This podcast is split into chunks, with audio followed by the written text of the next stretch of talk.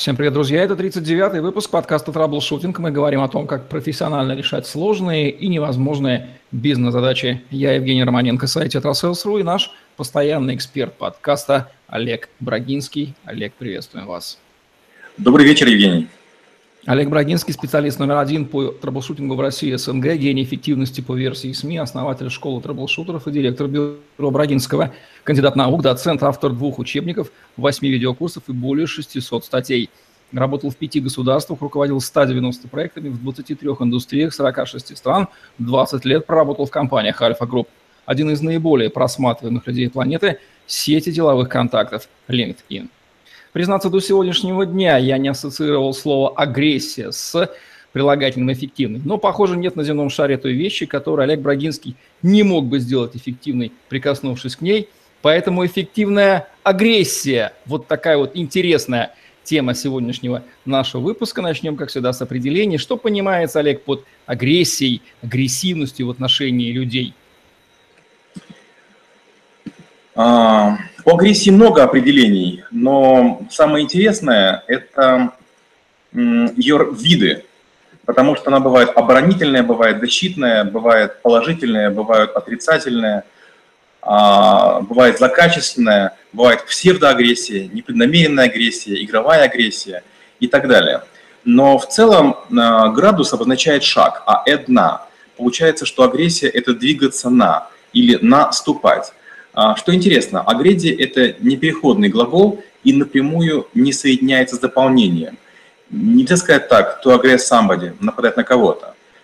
Первоначальное значение слова – это означает эм, двигаться в направлении цели без промедления, страха и сомнения – то есть агрессив... Э, отрицательная коннотация этого термина, мол, что это что-то плохое, не стоит так рассматривать, сужать, да, будем рассматривать агрессию как некий, что ли, тактический инструмент действия в направлении кого-то с некоторой целью, правильно? Да, это некий напор, некое желание достичь э, чего бы то ни было. А, до сегодняшнего дня я считал, что агрессия – это, в общем-то, такая неосознанная реакция спящего, реактивного, ну, в смысле, реагирующего на действия внешнего мира человека – проявляется такая несознательная. Но, видимо, агрессия может проявляться, насколько я понимаю, из того определения, что мы дали, и вполне сознательно в нужное время, то есть проактивно контролироваться как инструмент в нужное время в нужном месте. Так? Да. Агрессия – это способ как нападения, так и защиты. В том случае, если вы нападаете, вы готовитесь, э, и по вашим глазам, по вашим повадкам будет видно, что реакция контролируемая. То есть можно будет считать, что она продуманная, что она не эмоциональная. И бывает второй вариант, когда вы вдруг неожиданно вспыхиваете. Опять же, по этому поводу есть такая замечательная притча, трюк или прием. Вы можете подойти к человеку и сказать, вы знаете, вы самый глупый человек в жизни, которого я когда-либо видел. Человек обидится и может агрессивным, а потом скажите, подождите, стоп, это была первая половина нашего теста, а вторая половина теста. У вас зеленые волосы, и человек на это не отреагирует. Он поймет, что первая к нему тоже, может быть, не относилась. То есть это такие тестирующие инструментарии отношений нашего визави, равно как и эффективная провокация, эффективная манипуляция, где-то из этой оперы. Отлично, уже понятнее. Вот неосознанная агрессия, давайте покончим с этим понятием, она нам не очень интересна. Почему она вообще проявляется, почему наш человек особенно любит именно этим способом реагировать на окружающий мир? Ведь огромное количество реакций существует, и улыбка, и гнев, и радость. Почему именно агрессия? Обычно неосознанная агрессия является накопительной. Вас где-нибудь толкнули в метро, потом где-нибудь вам сказал кто-нибудь шеф или, допустим, супруга, а вы человек мягкий, интеллигентный, и вы не можете возразить. А потом возникает некий момент, когда вы вдруг понимаете, что планка упала, вас уже несет. В момент, когда вы не сдержались, произошло переполнение чаши терпения. Столько уже было на вас ударов, что вы уже не можете их поглощать. Если, конечно, вы не занимаетесь боевыми видами спорта, если вы не занимаетесь какими-то цикличными э, активностями, если вы не медитируете или не занимаетесь специальным снижением агрессии. Получается, что неосознанная агрессия – это такое реактивное проявление э, ранее накопившегося. Всегда ли она деструктивна для агрессирующего? О чем она вообще говорит? О некой душевной и ментальной болезни, что ли, об утомленности, о том, что пора съездить в Кисловодск, взять отпуск? Действительно, есть три варианта такой агрессии. Первая агрессия – это внезапная вспышка, без контроля и без задней мысли. То есть мы отреагировали, а потом нам стыдно, мы извиняемся, не знаем, как быть. Второй вариант – это разболтанность нервной системы. Если постоянно кому-то разрешать э, агрессию, то вы заметите, как она начинает расти экспоненциально. Все сильнее, все мощнее, все обиднее. И кажется, предела нет, но очередная вспышка, она будет все еще сильнее и жестче. И третий вид, так называемая контролируемая агрессия. Это находить в своем окружении людей, на которых можно срываться, поводы, на которых можно срываться. В одном месте вы накапливаетесь, а в другом месте вы сбрасываете это. Ну, вряд ли проявления агрессии неосознанные будут экологичны для агрессирующего, для его окружения. Такой кумулятивный эффект приведет, наверное, к разрушению да, внешней обстановки, и любить человека агрессирующего вряд ли будут. С одной стороны, да. С другой стороны, я неоднократно в переговорах использовал такой прием, когда вот какая-то компания начинает наседать, нагнетать, высказывать недоверие и так далее. А иногда вместо того, чтобы спорить или терпеть, проще сделать вид, что вы психанули, выйти на минут 10 или 5, потом вернуться, спокойно продолжить. А в это время там или кулаками махать воздух, или, не знаю, там ожесточенно порвать бумагу, поменять ногами что-нибудь. Вы приходите, а люди не знают, как себя вести. Вы же только что бушевали, и тут раз такой тихий, спокойный, и вот возникает такой диссонанс, и даже возникает некое чувство вины. А, то есть агрессию можно проявить, если уж не сдерживаешься, но так хитро, чтобы люди испугались, пойти ее проявить, выплеснуть, да, но не на людей, так аккуратно, так поработать со своей агрессией. Интересный подход. Плавно переходим к вопросу, в каких ситуациях тогда уместно и даже желательно применение агрессии, имеется в виду, конечно, осознанной агрессии. Мы сейчас не ведем речь там о том, что мы играем роль какую-то, хотя, может быть, вы меня поправите, это будет театрализованное представление, дескать, я агрессирую, Здесь еще важно же актерское мастерство. Очень часто а, действительно мы используем агрессию как актерское мастерство, и мы показываем, учим, как, как э, агрессией пользоваться. Агрессия как а, инструментом. Например, некто а, высокомерно или высокопарно нечто высказывает, безапелляционно, и в воздухе повисает такое явное доминирование, которое необходимо переломить. И вот в какой-то момент можно сделать такую вспышку агрессии, тем самым изменив ситуацию. Да сколько же можно? Вы постоянно говорите. Или вы заткнитесь, или мы уйдем. И после этого, как правило, ситуация делится в 10 раз. То есть человек, который раньше доминировал, он понимает, что ему это больше не простят. То есть не будет попустительства. Это один вариант. Второй вариант, этим могут пользоваться женщины. Бывает так, что в том числе и в домашних ссорах, в семейных ссорах возникает некий конфликт. И мужчина, допустим, там каким-то образом на женщину замахивается, или на ребенка, или там, не на животного. Есть очень простой элемент прекращения агрессии. Это легкая пощечина. Но опять же, пощечину, если вы в жизни никогда не давали, что мужчине, что женщине, может плохо закончиться.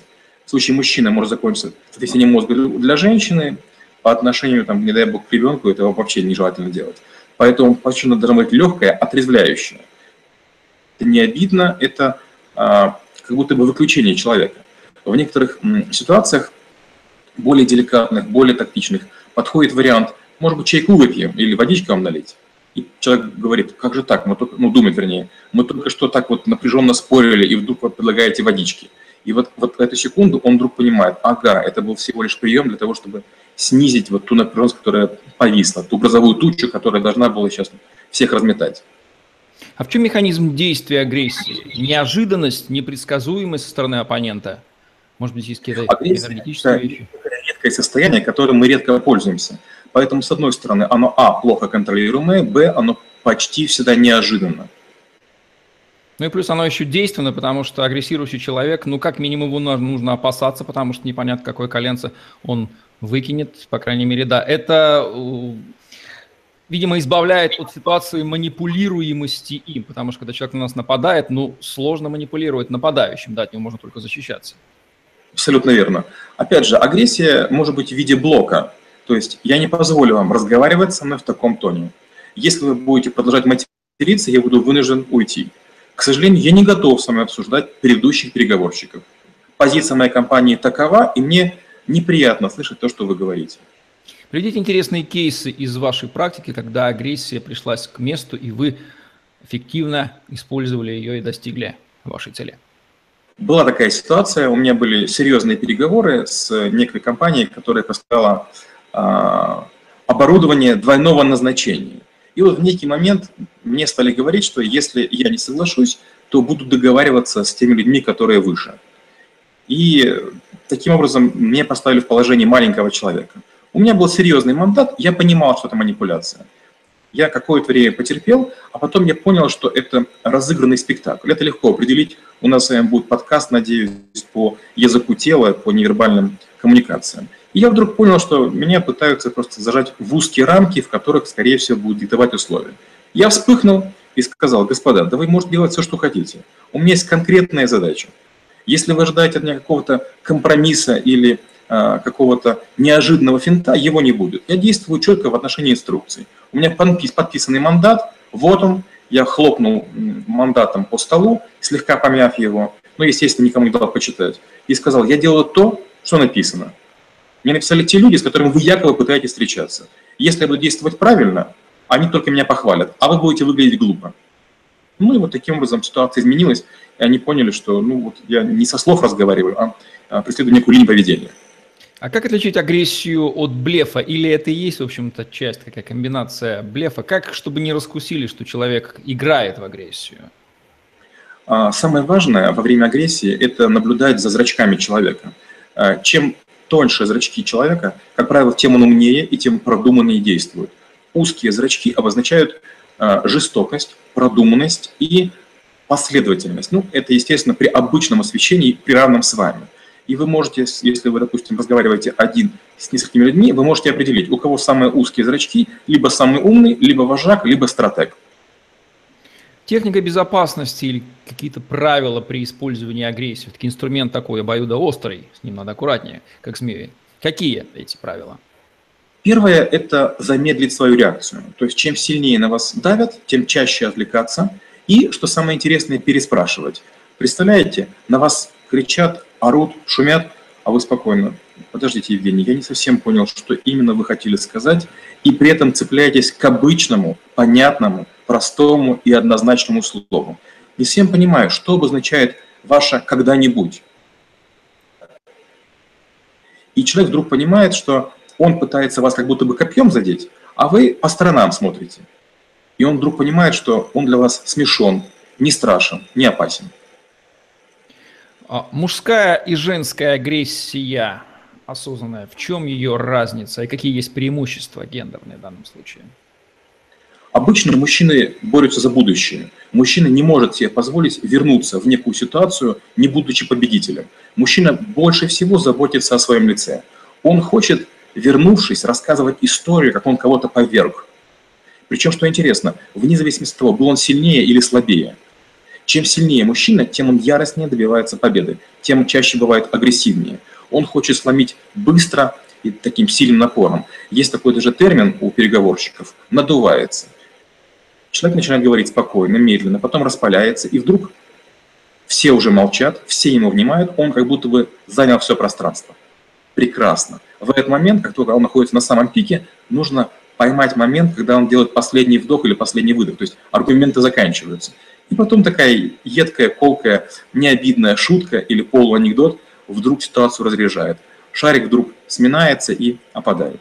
С женщиной другая ситуация. Женщина хочет уважения прямо здесь и прямо сейчас. Женщина цепляется к словам. Женщина агрессирует, как правило, на какие-то гендерные э, неравенства. Женщина реагирует, когда она понимает, что э, ее очарование не срабатывает или платье не срабатывает. Причем, что обидно, женщина делает слишком большую ставку на одежду. Видом агрессии женской в том числе является ярчайшая помада, красное платье, серьезное декольте или там специальная прическа. Проблема в том, что обычно мы встречаемся в ситуациях рабочих, и вот эта наигранность, она видна. Я не знаю, как на это реагируют женщины, но часто в кино видно, допустим, главная героиня в кино лежит в постели, и она накрашена так, как будто вечером пойдет там, на, на какое-то мероприятие. Вот это выглядит также смешно. Если вы положили мало макияжа, у вас бледные губы, вы будете гораздо страшнее, чем в боевом окрасе. Вот такой интересный совет, да, вот Олега Брагинского. А чем агрессия отличается от провокации? Провокация – это э, непременное следование за, э, собственно, манипуляцией того действия, которое вы ожидаете. А агрессия – это способ переломить ситуацию. То есть в какой-то момент вы не знаете, что делать, вы бы хотели сманипулировать, но вы не понимаете, какого вы хотите результата. Но маленькая вспышка агрессии, она вдруг полностью меняет стратегию, расстановку сил. Она меняет то, кого слушают, она меняет то, кто в комнате главный. Ну, в комнате переговоров, естественно. Традиционный вопрос про особенности национальной агрессии. Какие нации равновешены и спокойны, а какие используют агрессию направо и налево так, что становится скучно с ними? По поводу агрессии, вы не поверите, обычно мягкие индусы, обычно мягкие пакистанцы, они невероятные агрессоры. Они начинают очень часто с обвинений. Я тебе послал письмо, ты меня отправил. Они по-английски говорят с определенным акцентом. Но говорят обычно быстрее, чем многие носители. И поэтому он вываливает 20-15 фактов, из которых 14 являются, может быть, ложью или натяжкой. Но он так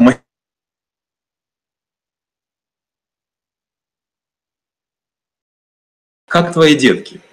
Он сразу слетает, и начинается разговор ни о чем. И потом он говорит, ну понимаешь, ну вот ты же знаешь, у нас такая ситуация, я должен опустить цену любой ценой. То есть у них это игра, но они играют не так, как в индийских фильмах. Они, индийские фильмы очень наиграны, потому что в основном делаются для сельских жителей. А горожане прекрасно владеют лицом, прекрасно владеют жестами. Интересна э, агрессия итальянцев. Итальянцы машут руками, как мельница, но при этом тоже очень быстро сникают. И простейший вариант – это «а давайте вина выпьем». Вот вино или, может быть, кофе. И итальянцы уже друзья, и начинаются такие более милые жесты руками. Страшные жесты агрессии у цыган, у албанцев, у вот, славян Средней Европы. Почему? Потому что в бедных странах, если ты начинаешь агрессию, а, это означает, что будет эскалация конфликта, и тебя лучше быстрее, на их языке называется, гасить. Поэтому, начиная агрессию, нужно быть готовым к тому, что придется отвечать перед большим количеством людей. По окончании переговоров ты можешь выйти, а там будет куча машин, куча людей, которые не будут тебе просто давать выйти. Это слегка унизительно, это тяжело, это больно. Американская агрессия, она крайне функциональна. Агрессия идет не на человека, а на позицию поэтому это не страшно. Если мы говорим, допустим, про японскую агрессию, она вообще нам не страшна. Почему? Потому что сжимаются губы, сужаются глаза, делаются какие-то страшные вращательные движения зрачками. Ну, это выглядит потешно, смешно, как будто бы в театре кукол. Наша отечественная русская агрессия, она на этом фоне неординарная какая-то или вполне обычная и легко переносимая после индусской или албанско-цыганской? Вы не поверите, наша наиболее смешная. Знаете почему? потому что многие офисные мальчики, неважно какого возраста, с пузиками, с пухленькими кулачками, начинают их сжимать, начинают брызгать проклятиями из серии «А ты знаешь, кто ты? А ты знаешь, что я?» Как правило, они знают, кто они, но они знают, с кем они разговаривают и кто стоит за переговорщиком. Поэтому это смешно, потешно. Иногда бывают ситуации, допустим, была такая ситуация, когда э, я ехал на маленькой машинке, а меня впереди обогнала в третьем ряду некая другая машина – а, вышло несколько людей с битами, начали какие-то претензии предъявлять. Я говорю, господа, вы понимаете, я безоружен. Вы вышли с оружием. Вы в третьем ряду. Вы столько уже наруш... совершили правонарушений, что ну, вам трудно будет отделаться. Видеокамер вокруг много. Вам нужно либо готовиться, либо не умничать. Люди ожидали, что я там полезу в драку или там еще что-нибудь сделал. Я сел в машину, тихонечко объехал и поехал. Закончилось ничем. Вот как раз предварили вопрос под финал. Как эффективно защититься от чужой агрессии, как правило, неосознанной, ну или даже осознанной, если мы это понимаем, или даже обратить ее в свою пользу, если это возможно? Ну, э, у нас с вами еще будет такой подкаст, как «Самооборона», там кое-что буду рассказывать. Но в целом э, агрессию нельзя оставлять безнаказанной, потому что возникнет иллюзия, что вы беззащитны, что за вами никого нет – Поэтому, к сожалению, за сильные слова нужно сильно отвечать. Нужно спокойно агрессию выслушать и дать агрессию не меньшего масштаба, невзирая на то, какого человека и какого ранга человек перед вами. Почему? Потому что для всех людей 100 долларов – это деньги, за которые можно купить там, э, стейк э, обычного типа. То же самое и агрессия любого размера является агрессией. Недопустима агрессия по отношению к семье, к детям, к национальности, к религии и так далее. Нужно сказать жестко, но очень корректно. Не по отношению к человеку, а по отношению к сказанным словам и пресекать те мысли, которые вам кажутся недопустимыми. Кстати, на всех ли позициях, должностях, статусах допустима агрессия? Может, например, президент себе позволить агрессию в отношению к коллеге, ну или в узком кругу, без телекамер? Я неоднократно видел, как президенты разных стран и разных компаний агрессировали, начиная от бросков пепельницами в стену, причем один из таких людей специально заказывал стеклянные, не очень дорогие пепельницы, бросал их почти в голову, ну так, чтобы все успели пригнуться. Ему нравилось, чтобы это разбивалось. И вот в кабинете там одна стена была серьезно выщерблена. Опять же, есть неоднократные примеры того, как президенты или рывком дверь распахивают, или ногой ее открывают, или карандаши ломают специально, или там в кого-то бросаются чем-то. Но, к сожалению, это не очень высокий уровень. Опять же, не помню, мы с вами такую тему затрагивали, нет, в одной ситуации во время французских дебатов в телеэфире один человек другого облил водой. И вот второй сказал, это все эмоции, а где же аргументы? То есть, формально говоря, если агрессирует только один, он проиграл. Агрессию лучше использовать как орудие защиты, но не нападения. Ну что же, это еще раз доказывает, что президенты не небожители, а обычные люди соответствующими свойствами, поэтому и с ними надо быть осторожнее. Спасибо, Олег. Завершаем наш интересный выпуск подкаста «Траблшутинг», где мы говорим о том, как решать сложные и невозможные бизнес-задачи профессионально. Олег Брагинский, Евгений Романенко были с вами. Лайк, комментарий, Tetrasales.ru, YouTube, Podster, хэштег Олег Брагинский, Tetrasales вам в помощь. сегодня все. Всем отличного дня, эффективно противостойте чужой агрессии, ну и применяйте тогда, когда необходимо ее осознанно. Всем пока-пока. Спасибо большое и до встречи через неделю.